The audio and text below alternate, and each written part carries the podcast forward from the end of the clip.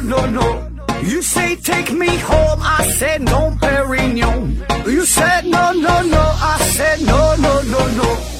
No, no, no, no.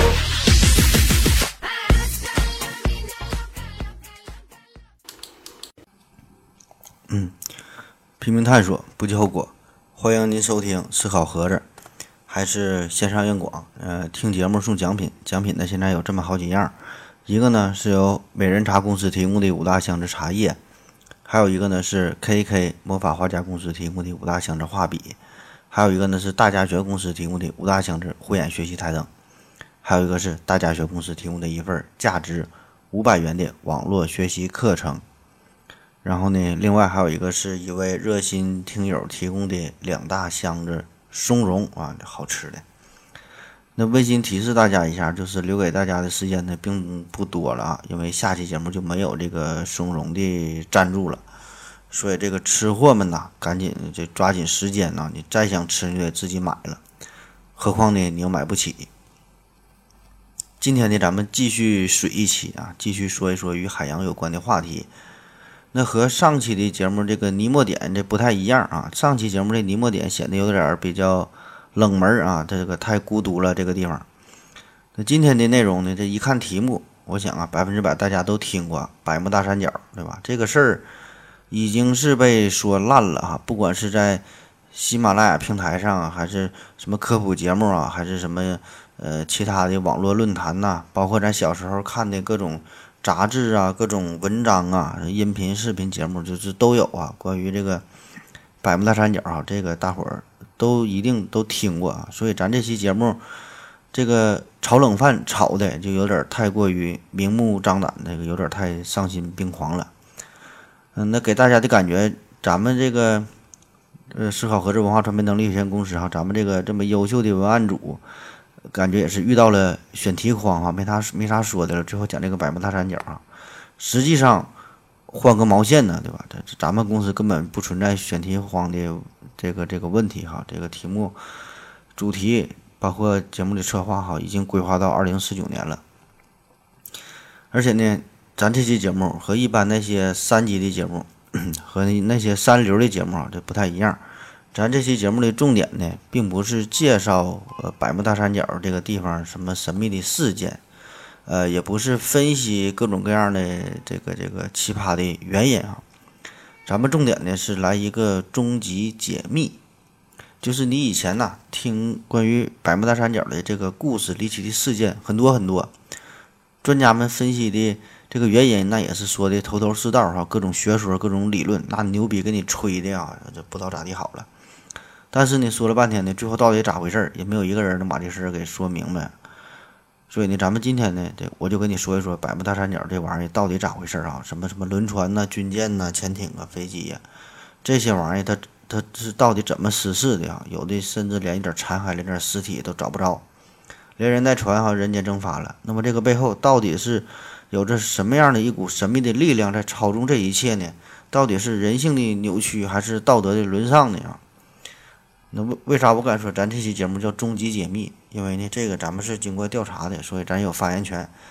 那么就在今年年初的时候，呃，我们公司的节目制作小组这个团队啊，就抵达了佛罗里达地区啊，呃，进行了为期将近三个月的一个实地考察，非常辛苦啊。嗯，咱这团队呢是当时走访了当地很多相关的部门，呃，很多的组织吧，也是询问了百慕大群岛上边。很多原住的居民，反正就是围绕着百慕大三角这个地方呢，搜寻了很多的第一手的资料。这里边呢还包括一些美国军方的绝密的文件啊，一直都没对外公开，都是没有解密的。所以呢，最后经过咱们这个节目制作团队的呕心沥血，这个精心整理，才编出了咱们这期的文案啊。所以大伙儿呢仔细收听。那要说到这个百慕大。这个地方，反正我小时候是啊，就经常我就喜欢看各种各样有关神秘事件呐，什么世界未解之谜啊，就就这类的书啊。你看，我跟你说几个，保证呃能有一些共鸣。比如说什么金字塔探秘啊，复活节岛的石像，尼斯湖的水怪啊，神秘的五十一区水晶头骨啊，神这个神农架野人，呃，麦田怪圈、人体自然，什么大西洲 UFO 啊，外星人呐，还有什么史前文明啊，神秘神秘的北纬三十度啊，我估计有很多朋友也一定有过类似的经历，就是没少看，呃，这类的书哈。一般这种书都是那种挺厚的、挺大的，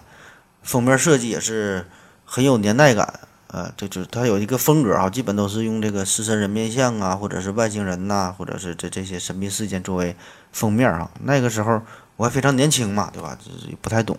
是一个涉世未深的翩翩少年。那时候呢，也没有这个，我也没听这个王老师的这个节目哈，也没有什么科学精神，反正我就是瞎看呗，看看热闹，半懂不懂的瞎看。就感觉呀，这些神秘事件这玩意儿呢，哎，很有意思，感觉的都是真事儿啊，也不懂什么叫做信源的可靠性啊，那就瞎看呗。那那么在这些书里边，几乎都会提到关于百慕大三角这个事儿啊。那时候非常幼稚嘛，对吧？就是我连这个词儿都没整明白，就是后来才知道叫百慕大啊。这刚开始一直以为有一个叫百慕的地方有一个大三角的哈，就以为是百慕大三角哈。后来慢慢才知道叫百慕大。三角啊，这百慕大是连起来读的，然后再到后来是上了初中，上了高中啊，学习了地理嘛，就买了地图册，买了地球仪，然后呢，有了一些更加深入的了解。这个百慕大的地方在哪？我想呢，对于咱们多数的中国人来说呢，可能确实呃不太好找，有点陌生哈，因为咱们印象当中的这个世界地图都是以中国为中心，然后。呃，右边呢，这一看是广阔的太平洋，然后大洋彼岸的是美国，美国下边是墨西哥，再往下边是南美洲，然后呢，咱们的左边呢就是西亚地区啊，然后是欧洲啊，欧洲下边是非洲，所以呢，我们就是现在咱能接触到的普遍流行的这个世界地图，在这上面呢不太容易看出一个非常完完整的这个大西洋啊，咱看到的最广阔的属于是这个以太平洋为中心，而这个百慕大啊，它呢恰恰呢就是位于大西洋上边。所以呢，对于这个地方呢，咱们似乎，呃，并没有一个非常完整的地理学上的这个这个概念啊。当然，这个事儿并不重要，咱不管在哪，对吧？反正这个这地方非常神奇嘛，就发生了很多离奇的事件，这个才是咱们真正感兴趣的事儿啊。咱随便举几个例子啊，说这百慕大，这简单一说。比如说，一九三五年八月哈，有一艘意大利的货船叫做莱克斯号，那么这个船在经过百慕大附近的水域的时候。船上的水手们就亲眼目睹了一个一个离奇的事件，就他们看到对面，呃，有一艘叫做拉德哈拉德河马号的美国的帆船，哈，他来了，他来了，哈，他他带着浪花，他他就走来了。那么这个拉德河马号这个船，慢慢的就沉进了大洋当中，消失了。然后呢，这个莱克斯号的上面的这个船员呢，就是奋不顾身的就救起了。呃，拉达河马号的这些溺水的水手们呗。可是呢，就在这个事儿之后，五天之后，莱克斯号的水手们却惊讶的发现，这个拉德河马号啊，这个船竟然再次漂浮在水面上。也就是说，这这这艘沉船呐，就不知道怎么的，突然呢就又出现了，没整明白。再比如说，在一九四四年呢，有一艘古巴籍的货船叫做卢比康号。那么这个船呢，在途经百慕大水域的时候呢，同样也是出现了人去。船空的奇案，那就是当人们登上这艘船的时候，就发现这个船上边只有一条狗啊，孤零零地躺在了甲板上。然后这船上一个人没有嘛，但是这个船都显得非常的安宁，呃，上面没有什么打斗的迹象，也不像说遭遇了什么暴风雨啊这类的呃海难这些事儿哈。就是这个人就突然船员就就就突然就都消失了。那么类似的事件它还有很多啊，比如说这个一八四零年说有一艘法国的帆船在百慕大海域也是。平静的航行着，然后令人迷惑的是，就这个船呐，感觉是漫无目的的，就是随风漂流。那么，当好奇的人们靠近它，登上这个船之后，发现同样这个船上也是一个人也没有啊。有的说在船上发现了一只鹦鹉啊，然后这个船上的这个东西货物都是完好无损的，就水果还很新鲜。这个人就突然消失了，这水果很新鲜，吃完这个人就是刚消失不久，对吧？然后水果就就烂了嘛。所以这些事儿显得非常的。离奇。那除了船只以外，还有一些呢飞机啊，飞机。比如说，在一九四八年啊，说英国啊南美航空公司有一架叫呃图多尔四型的客机在百慕大三角也是非常离奇的，就失失踪了哈，无影无踪的。当时这个船上呢是载有二十五名乘客和六名机组成员。然后呢，搜索的人员进行了大规模的搜寻的行动啊，最后呢也没发现尸体，也没发现飞机的残骸，就这海面上连一点油花也没有。还有说这个，在一九五一年说巴西有个军舰也是离奇的失踪了，而且呢，更奇怪的是，就第二天巴西方面派出飞机呀、船舰呐，就进行搜寻呗。然后呢，他们在这个海面上搜寻的时候，发现这海面下边有一个非常庞大的。黑色的物体在飞速的前进，而且这个速度啊非常非常快，所以这就说明啊，说这个说说这个黑色的这个物体啊，并不是已知的海底生物，因为是没有游这么快的，而且体积还非常大哈，所以看起来也不太像已知的这个水底的水中的鱼类，所以这事儿就显得这这非常诡异嘛。那么这种怪事儿还有很多很多啊，那除了这种人间蒸发的事儿，还有这种时间穿梭的事儿。呃，比如说，说有一个前苏联的这潜水艇，也是哈，在这个百慕大水域航行，在水下航行，一分钟之前还在这块儿呢，一分钟以后浮出水面的时候，发现，哎，自己到达了印度洋水域。你这都跨了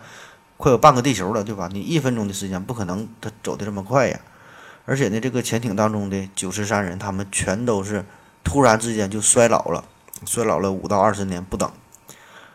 然后这个潜艇发现不对劲儿嘛，马上就联系前苏联的海军总部，然后总部给他们定位一搜索，一看，确实他们就是在印度洋，并不在百慕大。那么最后等到这艘船就是回到了基地总部的时候，潜艇上的人员呢立即就就被带走了，抓到了一个秘密的实验室接受专家的调查，一看结结果一看就确实这玩意儿就是衰老了啊，衰老。所以当时这个。科学界众多的科学家都认为说，这百慕大三角的地区非常神秘嘛，可能呢，这个里边呢，就是，呃，有一些是是这个时空隧道的入口啊。所以，当这个飞机、轮船呐，当人呐，就靠近这个入口的时候呢，就会突然的消失啊，然后就穿越了时空隧道，然后到达了地球的其他地方，或者是再也回不来了，或者是闪现在其他的位置，或者是，呃，通过很多年，经过很多年之后哈，再次出现。那么这种神奇的故事啊，这这太多了。这个你说网上一搜，随随便随便看，很多很多。那么大体的剧情啊，其实都差不多。概括起来，其实就这几样哈。比如说飞机、轮船的莫名其妙的消失啊，这是一种就消失的。还有呢，就是消失之后出现在世界其他地方的啊这一种。还有呢，就是进行时间旅行的，就是说经过百慕大水域之后，手表变快的、变慢的，人呢变老了、变变年轻的啊。还有说的。呃，穿越的哈，就是在几十年后突然出现的，出现在其他地方的，反正大体事件都这样，差不太多。那么对于这些神秘事件的解释，可以说比事件本身还要热闹。你看，我给你说几个，比如说有什么次声波振动理论啊，有什么海底水桥学说，还有什么呃天然气水化合物学说。什么什么磁边角异常作用啊，金字塔磁场效应啊，反正就是各路门派吧，呃，百花齐放，但是就谁也谁也没能给出一个十分令人信服的答案。很多时候，这帮专家自己也不知道自己在说啥呢，说这名自己也整不明白。那么，如果你觉得以上这些分析还不够深入的话，那么呢，就可以把这个爱因斯坦呐等等这些大科学家搬出来，然后呢，再加上各种什么相对论呐。四维空间呐，量子纠缠呐，黑洞吞噬啊，虫洞效应啊，平行世界呀，我估计啊，现在这个最新版本的关于百慕大地区的这个这个最新的解释，可能已经得有这个超弦理论和 M 理论了。啊，反正就是不管什么最新奇的理论呐、猜想啊、假设呀，各种学说，只要是物理学当中有的名词。他敢说啊，他就都能和百慕大扯上关系，而且这是说的越热闹越好，越神奇越好，越听不懂越看不明白越好。如果你觉得这些还是不满意，哎，那我们还可以请出外星人，说这个百慕大地区就是外星人在地球上设置的一个实验室啊，这些飞行员呐、船员呐，这些人都被外星人说绑架了，拿去做实验了。还有一些阴谋论呢阴谋论者认为说，这个百慕大呀，可能是美国在这地方搞的一个水下的秘密的实验室啊。老美这个这个太损了。反正我小时候看这种文章，就感觉就是说的这个事儿，就这个前戏整的老热闹了，整的跟《封神榜》似的，各种神仙啊，搁里边斗法，各种玄幻离奇的描写，简直就不是人世间发生的事儿。可是呢，前戏整的挺热闹，最后马上高潮要到来的时候，警察来了，只能默默地提起裤子。这就是这事儿，他就不给你一个准确的解释啊，你就整不明白到底咋回事儿。当时我就想啊，这帮科学家、物理学家一天天的都都干鸡毛呢哈，你天天研究这研究那，这点事儿整不明白，咋就整不明白呢？这不一天两天的事儿了，这都好几十年了，就没整明白。嗯，飞机去哪了？轮船去哪了？专家都去哪了？休息一会儿。我要跟正南去尿尿，你要不要一起去啊？我也要去。哎，风姐，我要跟正南、阿呆一起去尿尿，你要不要一起去啊？好了啊，喝了口水回来，咱继续聊。刚才呢，咱们介绍了一些发生在百慕大三角海域的一些离奇的事件，然后呢，也是非常简略的、简略的说了几种专家们的解释啊。嗯，比如说这个什么呃漩涡学说啊，说这个百慕大这里边是汇合了几股流向不同方向的这这这种海流啊，完形成了大大小小的漩涡，这样呢就是影响到了呃船只的航行。还有什么海穴学说啊，比如说百慕大这地方说这个海底的地壳啊形成了一些空穴，这个空穴顶部会坍塌凹下去，这样呢就像海底张开了血盆大口一样，把这些都给吞了进去。还有什么次声波学说？啊说这个百慕大这地方有一股强烈的次声波啊，具有极大的破坏力，造成了飞机啊、轮船的毁灭啊。当然还有很多很多的学说，这里就不一一解释了。反正呢，说的都挺邪乎啊，也都能从某种程度上解释一些事件，但是呢，并不能解释所有所有这些问题。那么，神秘的百慕大三角这个背后到底是怎么回事呢？听好了啊，真相就是。这些玩意儿都是假的啊！这些离奇的失踪的事件，各种空难、海难，绝大多数都是编的，或者是有的一些过度夸张的成分。那有的朋友可能会问了，咱们之前不讲到关于阴谋论的事儿吗？说过这么一句话，说呀，你可以在所有的时间欺骗一部分的人，也可以在一部分时间欺骗所有的人，但是呢，你无法在所有的时间欺骗所有的人。那么。如此说来，这百慕大三角这个地方，如果真的是一个骗局的话，那么为什么现在还没能被揭穿呢？为啥现在还能这么盛行呢？其实呢，这个事儿啊，它早就揭穿了。呃，但是有这么一句话嘛，叫造谣一张嘴，对吧？辟谣跑断腿，很很费劲儿。而且呢，很多人就是喜欢这种非常神奇的事件，呃，也是不断的起到了这种突推波助澜的作用。所以呢，现在咱们知道的更广为流传的呢，仍然是关于百慕大三角它非常神奇的这些事件，关于辟谣的信息啊，这个事实的真相反倒是很少。那咱们回顾一下这个百慕大三角是怎么火起来的？从这个地理学的角度来说，呃，根本并没有百慕大三角这个概念，起码说是原来是没有的。呃，真正存在的呢，只有百慕大群岛，这个是现实存在的。这个百慕大三角，这个呢，只是作家们注意啊，是作家们，并不是地理学家们硬生生的给制造出来的一个地理学的名词。那么后来呢，经过更多的作家的炒作啊，把这个词儿就给推广开了。那具体这百慕大在哪儿哈？呃，你往美国的东南边看，呃，这个地方呢是北起百慕大群岛，西到佛罗里达，南到波多黎各哈，这这这三个地方连接起来。呃，就是形成了一个三角形，叫百慕大三角，面积呢大约有一百一十万平方公里这么个地方。那最开始呢是在一九五零年，美国有一位叫做爱德华·琼斯的作家，这个作家他是充分的发挥着自己丰富的想象力，就创造出了这个蒙骗全世界数十年的大骗局。而且你想想啊，当时是上世纪五十年代，那个时候没有什么网络，那么这种。非常离奇的事件的传播，主要呢就是靠图书的发行。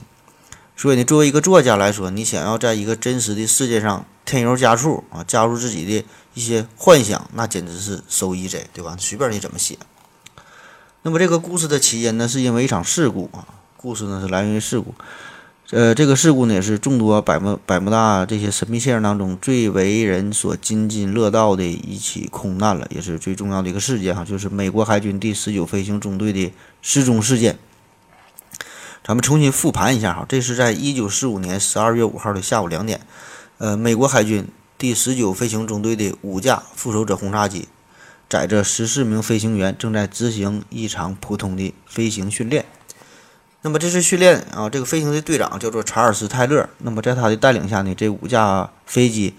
原打算计划是从佛罗里达向东出发，飞行到巴哈马群岛，然后呢再折返到基地。这个飞行的线路大概呢就是一个三角形。可是呢，就在他们刚刚飞出两个小时之后，呃，就迷失了方向，并没有按计划返回基地，反而呢是飞向了大西洋的深处。那么最后呢，这五架飞机呢，是因为燃料耗尽，呃，纷纷的就坠入到了大海当中。那么随后呢，美军就是派出了大量的飞机呀、呃船舰呐，进行大规模的搜索救援活动呗。但是呢，这个结果更加悲惨啊，就是不但没能搜救成功，反而呢，在这个救援过程当中，有一架水上飞机啊，就是在执行任务过程当中出事儿了。然后呢，这个飞机上面呢，十三名成员也都是没有没有一人生还啊。那么后来呢？关于这个事儿呢，官方给出的调调查结果呢，主要就是因为当时的这次训练的这个飞行队长叫泰勒这个人啊，呃，他呢应该是负有主要的责任。泰勒这个人就是他的飞行经验是非常的丰富，有着两千多小时的飞行的时间。但是问题就是呢，这个人的性格吧，他非常的固执，而且呢非常的马虎。那么在二战期间呢，他就曾经两次在海上迷失了方向，最后呢是不得不弃机跳伞，然后呢才活了下来啊。当然了，这个也是他丰富经验的一部分啊。那同样在这次飞行的飞行训练当中呢，他也是马马虎虎的，哎，忘了带了忘带的最基本的导航仪和手表啊，就上天上下飞啊。他他他倒一点不在意哈，照飞不误。那么其实呢，在他们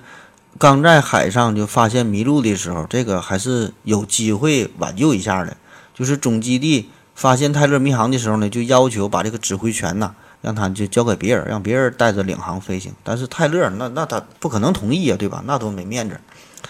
而且呢，他也不知道哪来的自信哈，他他就就就就飞的吧。老子以前又不是没迷路过，很正常的吧？走丢了算啥？我经常走丢。而且这个时候，这个飞机的燃料确实也是非常的充足，起码呢再飞四个小时，你就是闭眼睛瞎飞，对吧？怎么飞都能飞出去，飞四个点也都够。那就这样，刚愎自用的泰勒凭借着自己多年的飞行经验，在海上是越飞越他妈远哈，最后带着队伍就飞向了大洋的深处哈，走向了这个死亡的深渊。那后来在这个通讯记录当中呢，也显示了当时至少有两名飞行员已经发现了。这泰勒这个判断有误哈，要要求他改变方向，别他妈往里边飞了。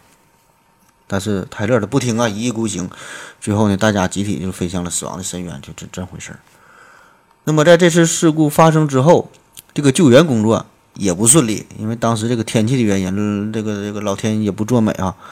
所以随后派出的这个救援飞机啊，在恶劣的天气的情况之下展开的救援活动，危险系数也是大大增高。而且呢，而且呢，咱说这个。参与救援的这架飞机坠毁的这个飞机，它还有一个非常重要的原因，就是，呃，这个飞机叫 PBM 五水上飞机，就这个飞机本身存在着非常严重的设计缺陷，就是以前它也是经常出现漏油啊，什么各各种情况，也因为出现漏油啊，再加上一些小小火花哈，这一个摩擦就爆爆炸也有，所以呢，飞行员都管这个飞机叫做飞行中的油箱啊，你看这名儿。那么当时在这片海域经过的游轮也表示哈，就是当天在这个救援的时候，就看到空中有这个爆炸声，听到空中有爆炸声，也看到了空中有有这个闪光，嗯，然后后来在这个海上呢，也是看到了一条长长的油带哈，就就都是这个飞机所造成的哈，飞行中的油箱。所以综上所述，这个事儿就是第十九飞行中队和这个救援飞机这个悲剧啊，都是有着非常明确的可以给出合理解释的。正常的飞行事故啊，并没有什么超自然的现象。可是呢，问题就是就在美国官方给出了这起事件，就做出了这个公开披露的时候，泰勒以及其他这些呃事故遇难人员的家属们就不干了。他们对于这个调查结果是极为的不满，因为。本身哈，这个泰勒他的泰勒家族就说了，你这人很厉害是吧？经验丰富，参加过二战，多次遇险都没死。你这回就是一个非常普通的飞行训练，这这怎么说没就没了呢？那人最后也找不着。而且你救援工作一下又死了这么多人，几乎和这个空难死的差不多了。你看，这短短的几个小时之内，六架飞机，二十七位飞行员就都不见了，最后连个毛线都没有，对吧？所以呢。这个也可以理解，对吧？这样这帮这帮家属就想向这个美国军方这个海军哈，就就要一个完美的解释，对吧？你你得你给我给我一个理由，他怎么就没了呢？所以最后这个美军的当局没有办法，最后只能把这个事故的原因归咎于糟糕的天气和未知因素。本来说是糟糕的天气，后来又加上了未知因素这几个字儿。那本来所谓的这个未知因素，这个只是美国官方的一个缓兵之计啊，就是起码可以让这些遇难者的亲属们在心理上啊可以得到一些安慰啊，可以变得更加容易接受。可是呢，正是未知因素这几个字儿，却是激发了当时这些阴谋论的爱好者以及这些作家们哈，让他们浮想联翩。那于是呢，他们就不断的添油加醋，有意的忽略事实的这个本身的真相，啊，反倒是强调这个未知因素的重要性。那么最终呢，这个发生在百慕大海域的这次事件就被炒作成为一个交织着各种这这种超自然力量的这个不解之谜。而且这帮人哈，为了使这个事件显得更加的充实嘛，啊，他们又找到了十几年前啊，几十年前发生在这片海域的另外一起失踪事件，叫独眼巨人号。这是一个大船哈，这是在一九一八年二月二十二号，呃，一艘满载货物的叫独眼巨人号的这这这个船是从巴西的呃萨瓦多尔从这地方起航，然后呢是目的地呢是到往巴尔的摩啊，就想到这个地方，那么中间呢就要途经。百慕大三角，但是呢，在这个航行当中，这独眼巨人呢，就是完全失去了与与外界的联系，最后呢不知所踪，找不着了。因为当时你看，这是一九一八年，这个时候呢是正处于一战的末期，所以当时美军呢是以为是德国是偷偷的击沉了这这个货轮，但是呢，在这个战后的调查当中发现，这个德军他的档案当中并没有这个记录，就说这个船并不是德军所所击沉的。所以这个独眼巨人啊，这这这个货轮呢，也是蒙上了一层神秘的面纱啊。当然，当时并没有在意这个事儿啊，当时沉的船多了去了。那么这个事儿就这样，就隔了二三十年之后，又被人们想起来了。那同样呢，就把这个独眼巨人的失踪这个事儿也归结于百慕大三角的神秘力量。那其实独眼巨人号这咋回事儿啊？就是它本身也是有着呃这个船只的设计缺陷。嗯，就是后来咱们这个重新分析这个时候，就发现了这个独眼巨人还有两个姐妹号的船只啊，就是跟它的结构几乎是一模一样。一个呢叫做聂罗号斯，一个叫普鲁提斯啊，这这两个船跟它设计的一样。那么这两个船是平安的度过了一战的岁月，但是在这个二战期间呢，也是因为本身的结构的缺陷嘛，就是纷纷沉没了。所以这也就不难解释。当时这个独眼巨人号也是严重的超载，对吧？装的就多，设计还有缺陷，所以最后沉船也就可以理解了。这也不是什么神秘事件。但是这帮神秘主义者、这帮阴谋论者，再加上这帮作家，他还是不管这事儿哈。反正是有点事儿就就整一起，结合着这个十九飞行中队的失踪、独眼巨人号的沉没，就赋予了百慕大地区更加神秘的色彩。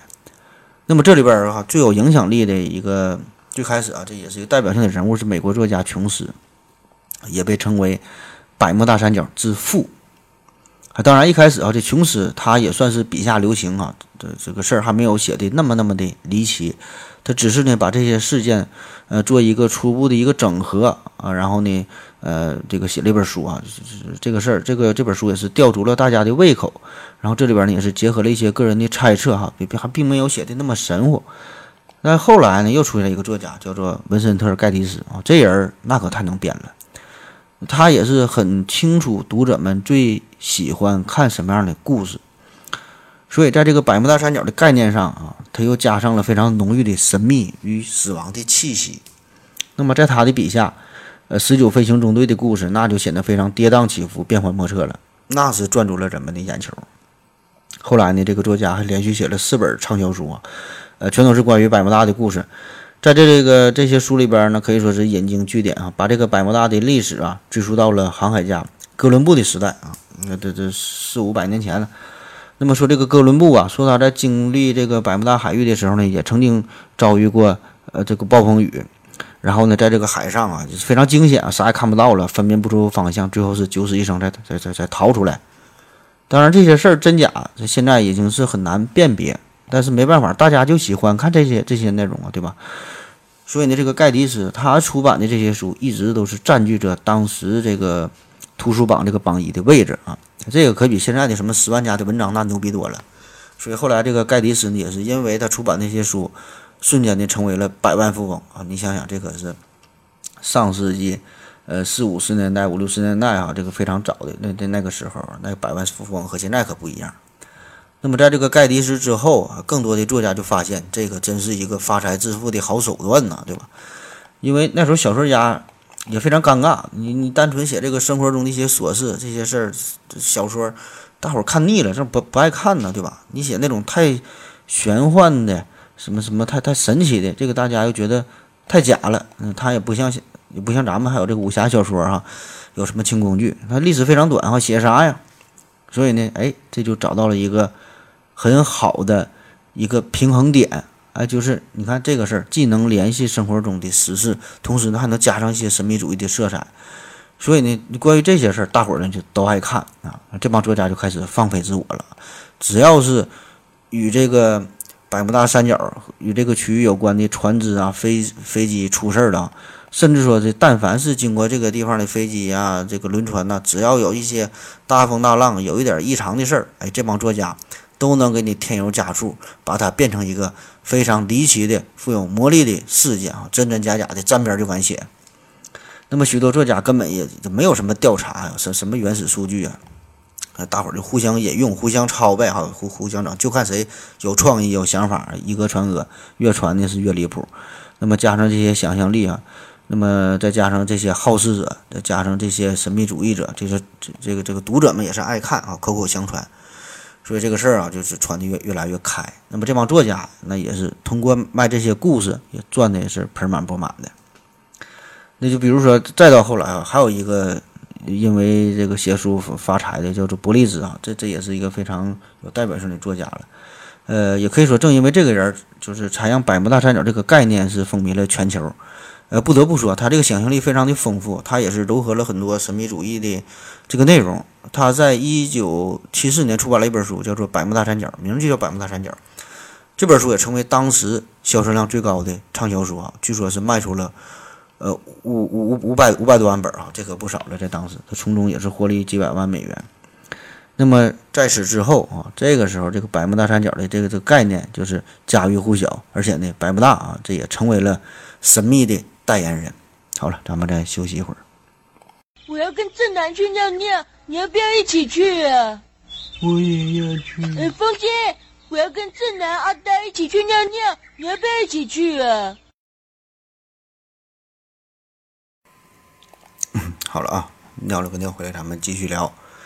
说呀，这么一起空难事故，再配合着一群以史为生的作家，让这个“百慕大三角”这个词儿风靡了全球。那当然，面对这种情况啊，当时的美国社会当中呢，也是。呃，有着有识之士来辟谣，就是想把真实的事件还原给广大民众。那这个人呢，就叫做拉里库斯。呃，他是亚利桑那州立大学的一名图书馆的管理员，同时呢，他年轻的时候呢，也是有着多年的飞行经验的一个飞行员。哈，这这个人拉里库斯。那么，在这个第十呃十九号十九号飞行中队就刚刚出事儿之后。学校呢有很多的学生啊，就向他来借书，就想找到一些关于有这个飞行灾难的这个事故的这个有关的资料。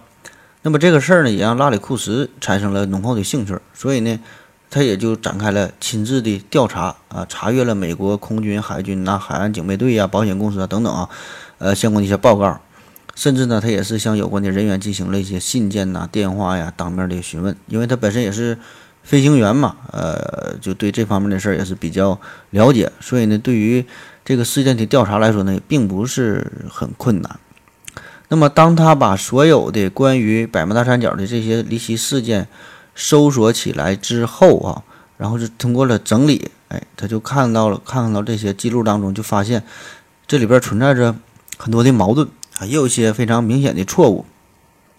所以呢，整理了这些材料之后，在一九七五年。他呢也出版了一本关于百慕大的一本书，哈，叫做《百慕大三角之谜已解》，就已经破解了。那么呢，在这本书当中，他就指出了很多这些畅销书作家们就记录的这些事件呢，并不准确。最后呢，他得出的结论就是百慕大三角这个地方只是一个非常平常的地方。这里边发生的海难呢，确实有，但是呢，发生的次数和规模和别的海域并没有什么区别。那么，为什么这个地方显得这么神秘？哈，只是呢，这些畅销书作家们刻意的去描写，添油加醋，添枝加叶，哈，只只不过是他们描述的罢了。那比如说啊，这帮作家就总喜欢把百慕大这个海域描写成非常平静啊、安宁啊、呃天高云淡的这个样子啊，然后呢，呃，就就突然出现了某某事件哈。实际上啊，这个地方百慕大这个这个海面它并不安宁，特别呢是在许多事故当中，就发生这个事故的时候，这个天气是非常恶劣的，甚至呢在几起事件当中是非常明确的啊，就是这个飓风应该起着呃非常重要的作用，就是这个风狂风暴雨所带来的。所以呢，在找到了足够的资料之后，那大多数的事故也都能给出一个非常合理的解释啊，并不是什么神秘事件。比如说这个狂风暴雨，比如说这个船体结构本身的缺陷呐，设备的老化呀，对吧？这些才是根本原因啊，并不存在着什么神秘的力量。那另外就是还有一些作家，就是为了抓住大家的眼球，那书给你写的纯纯的就是硬编了，根本就是一点不沾边的事儿啊。就就纯是靠自己瞎写，想咋写咋写，就愣是编出一个航班说途经百慕大三角地区，然后如何如何。那类似的事件还有还有一个更广为流传的叫九幺四航班穿越事件，这你上网一搜也能找到。呃，这这写的非常详细啊，你可以看看原文。我简单跟你说一下啊，就是说老热闹了，九幺四航班。大概说的就是有一架一九五五年的一个飞机穿越了，穿越到了一九九零年，最后呢是停在了委内瑞拉的这个一个一个机场上面。然后这个飞机上的人呢还保持着就一一九五五年当时的这个打扮哈，容貌呢也是保持当时的这个这个年龄。那么这个事儿呢也是经常被收录到世界未解之谜的书里边，一看基本都有。但是呢这个事儿只要你详细调查就会发现，看看这个航班的编号啊，当时航空公司的记录啊。这个航线的信息、信息啊等等哈，最后一查一看，这个事儿它它就是假的，根本就没有这个飞机。那还有一些事件呢是张冠李戴，呃，最著名的就比如说，在这个一九零二年，曾经在太平洋地区发生了一个海难，还有在一九五一年，曾经在爱尔兰发生了一起空难。那么这两个事儿哈，呃，这个作者们也是非常喜欢，就把这两个事儿呢都经过改编之后，也都是放到了百慕大地区。那还有就是呢，有一些是发生在。大西洋海域的，就是并不是在百慕大三角这里边的事儿，也都是算在了呃百慕大的头上啊。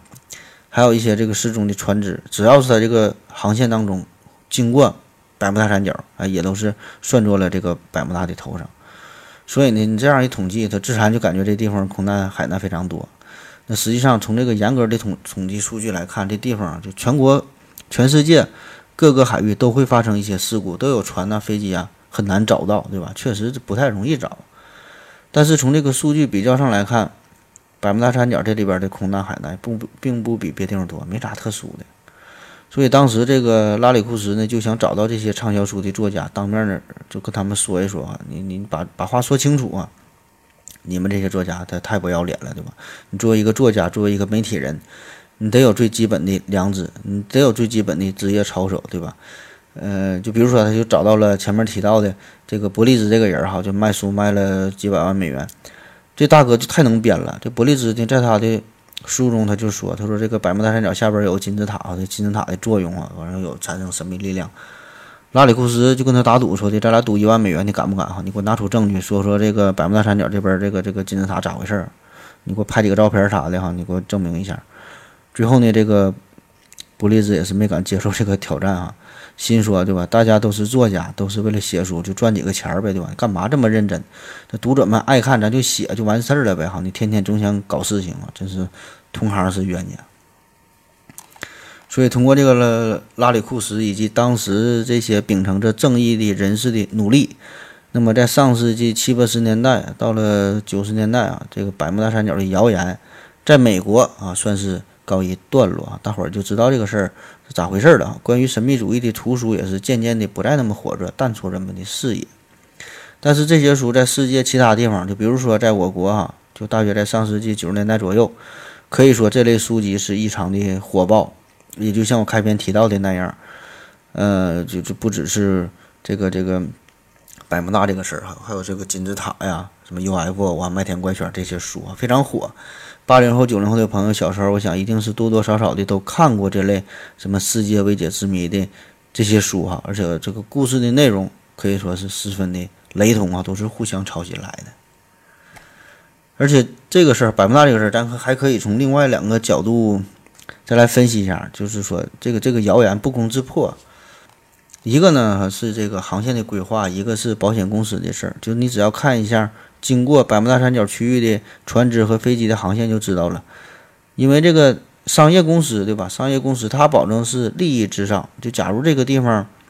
真的是事故多发地区，就甭管什么原因，不管是水怪呀，还是黑洞啊，还是什么什么十一维的空间，对吧？你商人不管这些事儿，他不管啥原因，只要这个地方比别的地方更危险的话，他们自然的就会。主动的规避风险，就会选择其他的航线，但是实际呢，并非如此啊。我这个节目下方的参考资料，呃，给出了这个一些，呃，全球的空运的路线图，还有这个海运的航线图，你可以看一看。就是这个地方这个航线并没有，因为它刻意的去更改，百慕大三角地区没有任何的特别之处哈，就人家该咋走还咋走。另外就是这个这个保险公司这一块。嗯保险公司，因为如果百慕大三角这地方真的是频繁的出现各种海难、空难的话，那么最应该害怕的是谁呢？应该是保险公司，对吧？因为他得赔钱呢，对吧？但是呢，保险公司并不认为百慕大三角是一个特别危险的区域，就是他这地方收取的保额这个费用并不比别的地方更高啊。咱可以列举一个最有代表性的，呃，一九七五年。呃，有一家几乎是垄断了海洋保险的英国劳埃德保险公司，曾经发出过这个声明啊，他说，自从，呃，就是根据他他的这个记录哈，就是他本公司的记录说，自从一九五五年以来，在世界范围内有四百二十八艘船只，嗯，是被曝失踪。而你们也许有兴趣知道，我们的情报部门未能发现任何证据支持百慕大三角比其他地方有更多失踪案的说法。美国海岸警备队有关大西洋事故的计算机记录也可以追溯到1958年，其结果也支持这样的结论。这个就是这个劳埃德公司，呃，给出的这这个声明哈。所以说这地方非常普通。那你可能没听过这劳埃德劳埃德保险公司哈。嗯，确实啊，这个咱咱咱咱没太听过这个地方，但我一查这资料，这个地方的这个保险公司太牛逼了。说两个事儿啊，一个是在一九零六年美国旧金山大地震引发了严重的火火灾啊，当时这个劳埃德公司就赔偿了一亿美元的保险费啊。一九零六年，还有一个更著名的是，一九一二年泰坦尼克号怼上冰山沉没了嘛，近两千人丧生，劳埃德公司呢也是付出了。二百五十万美元的赔偿啊，这个在当时等都是天文数字。所以呢，你看这样一家可以说是当今世界保险行业当中信誉最高、名气最最大、资金也最雄厚、利润最多的这么一个最著名的这个大保险公司也发话了，就说这个百慕大三角的地方也没啥特别的，该咋保险就？还咋保险？那我们现在回顾这个百慕大三角这个这这这个事儿哈，自从它的提出到兴起，再到最后流传世界啊。那么这个呢，就是当初那些畅销书作者啊，这个事儿是是，这个是他们也不曾想到的。然后呢，也许是百慕大政府啊，这个地区也是为了吸引游客吧，也会配合着配合着进行宣传，不太想辟谣，就是让这样一个本来稀松平常的海域，就成为了全世界知名的景点，也是吸引了无数的旅游者呀、探险家呀、科学家呀，想来一探究竟。所以这个谣言直到现在也是很有市场啊，很很有很有魅力啊，而且不止百慕大，还有很多类似的现象、类似的地方哈，也都是呃用了相似的这个手段啊进行宣传营销。那么我们回顾这场事件，就现在这个闹剧在美国是早已经结束了，但是呢，咱们中国的媒体的发展可能比美国还是要慢了许多。嗯，你想想啊，这是直到三四年前、三四十年前，这个电视才是逐渐的普及呗。那么那个时候呢，各大媒体也是为了获取流量嘛，啊，也是纷纷的会拿一些神秘的事件，这其中呢就包括百慕大啊，拿这个地方来做节目呗。呃，所以你是宣传嘛，对吧？大伙儿也是爱看。所以呢，通过这个媒体的宣传呢，信的人越来越多，谣言呢，慢慢也感觉也就成真了。那么那个时候，中国许多的作家也是如此啊，通过大量翻译，呃，外国的这些神秘事件，然后呢，也是赚了不少的收入啊，很有市场。所以呢，这样综合在一起，就造就了百慕大三角的魔力。那么到了现在，这已经进入到了自媒体的时代啊，每个人都可以发声。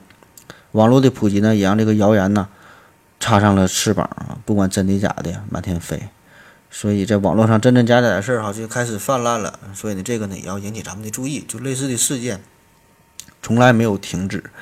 只不过呢，它就是换了另外一种形式罢了哈，也是也是变得更加的隐蔽啊。当然了哈，这个大家如果只是抱着一种好奇呀，一种看看热闹不怕事儿大的心态，哎，就喜欢这些神秘事件，并不在意它的真假。也行哈，也挺好啊，自己开心就好。你你愿意怎么看你就怎么看吧。好了，感谢您的收听，谢谢大家，再见。